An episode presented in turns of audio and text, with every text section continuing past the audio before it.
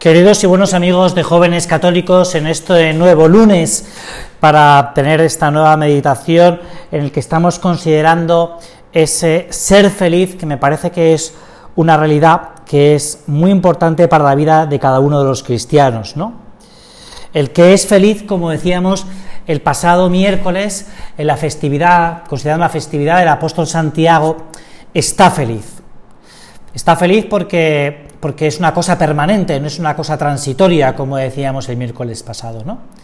Y la felicidad, como consideramos cada uno de nosotros, es un bien, que como todo bien, como hemos aprendido desde pequeños, todo bien es difusivo, todo bien se difunde, se manifiesta, por tanto. El bien, la felicidad, debe ser apreciada y conocida por otros. Un hijo de Dios, por tanto, que es ese ser feliz, no puede estar triste, aunque eso no significa que es muy importante aclarar que no padezca dolor, que, que, que, no sufra, como decíamos el pasado miércoles. Por eso a los cristianos se nos ha dado siempre muy bien la virtud de la alegría. Siempre se ha dicho de nosotros que éramos unas personas alegres, felices, risueñas, positivas, optimistas. Y esto lo vemos en la vida de los primeros cristianos cuando con cierta envidia decían de ellos, mirar cómo se quieren, mirar cómo se quieren los cristianos. Decían aquellos hombres que, que con grandes posibilidades económicas no disfrutaban de la vida y sentían esa envidia, esa envidia porque esos hombres con pocos recursos, porque tenemos que considerar, y lo sabemos, lo sabemos bien, ¿no?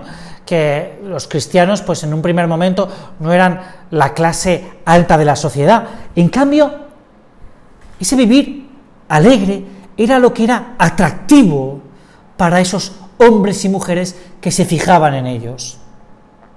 Por consiguiente, tu ejemplo y el mío es la gran constante en la evangelización, porque ayuda a los demás a encontrarse no con una teoría, sino con una realidad. Jesús vivo en tu vida.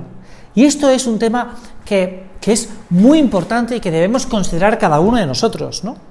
Los demás, cuando se encuentran contigo y conmigo, con quien se encuentran es con ese Jesús vivo, no una teoría, sino un ideal que tú y yo encarnamos. Es verdad que no somos Jesús.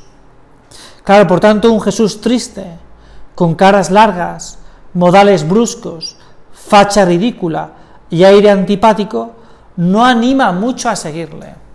Esta es una de las grandes preguntas que yo hoy también te quería lanzar, ¿no? Y que me quiero lanzar a mí mismo, ¿no? ¿Cómo es tu rostro? ¿Cómo es tu rostro? Sin embargo, y esto es lo que vemos en la Sagrada Escritura cuando habla de Jesús. Jesús, con su sola presencia, atraía a los más sencillos, a los niños. Es decir, el rostro de Cristo es un rostro amable, no es un rostro antipático. Por tanto, hoy toca que cada uno de nosotros nos examinemos si realmente los demás, cómo ven los demás, ¿no? Si me ven si me ven alegre, servicial, atento, amable, que le gustaría pasar ese Cristo que, les gusta, que, le gustaría hoy pasar y vivir por las calles, playas y montañas de nuestra ciudad. Ese es el Cristo que quiere habitar nuestras calles y playas ¿eh? y montañas.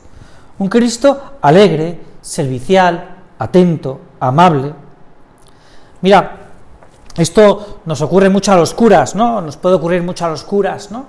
Y que es que tú vas por la calle y con la indumentaria que tú tienes, pues, pues te para alguien y te dice, la verdad es que es un poco llamativo que alguien te pregunta esto, ¿no? Sobre todo, oiga, usted es cura, es evidente, ¿no? Es evidente porque voy vestido así, ¿no? Eh, pues mira, eh, al cura se identifica muy fácil por su indumentaria.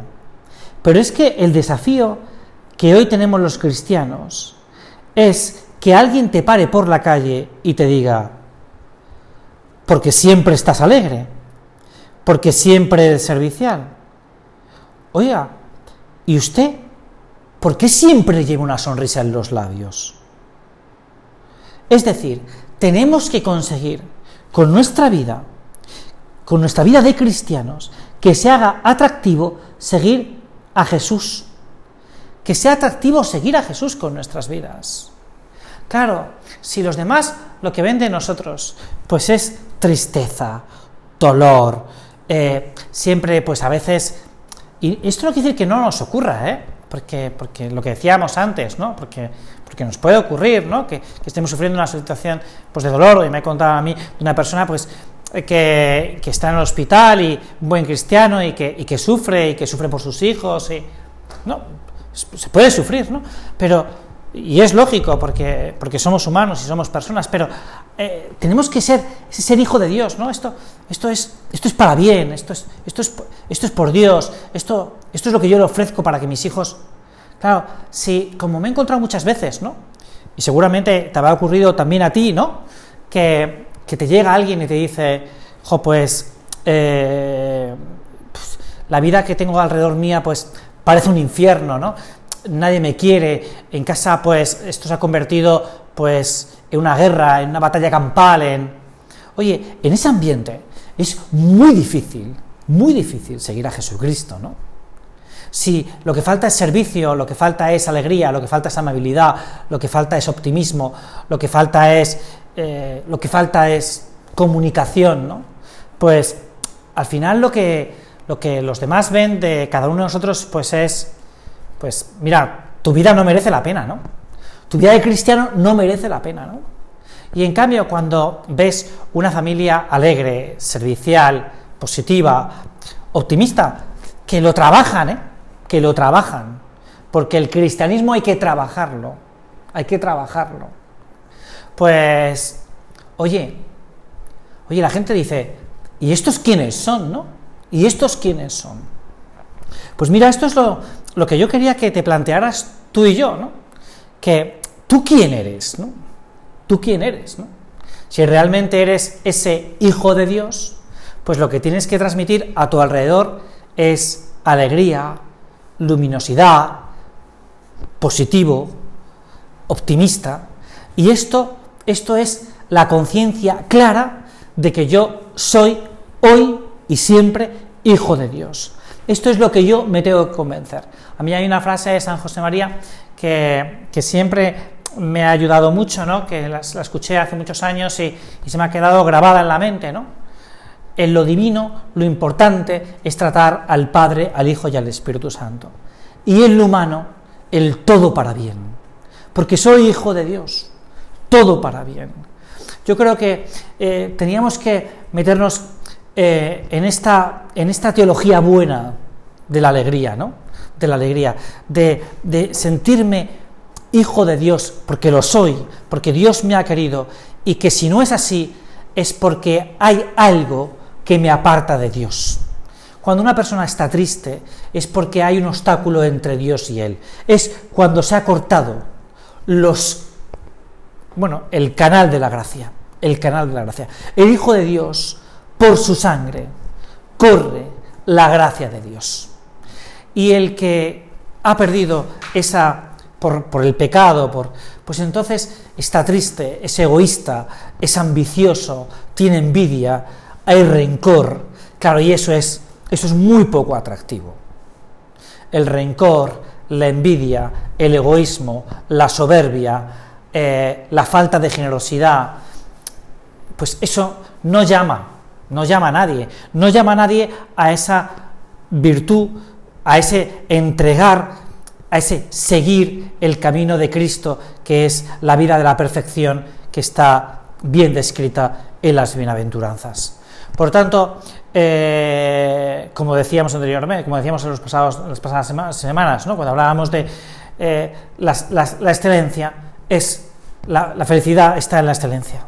La felicidad está en la excelencia, está en la perfección, está en buscar la perfección, que son pues las enseñanzas de Cristo en el monte de las bienaventuranzas.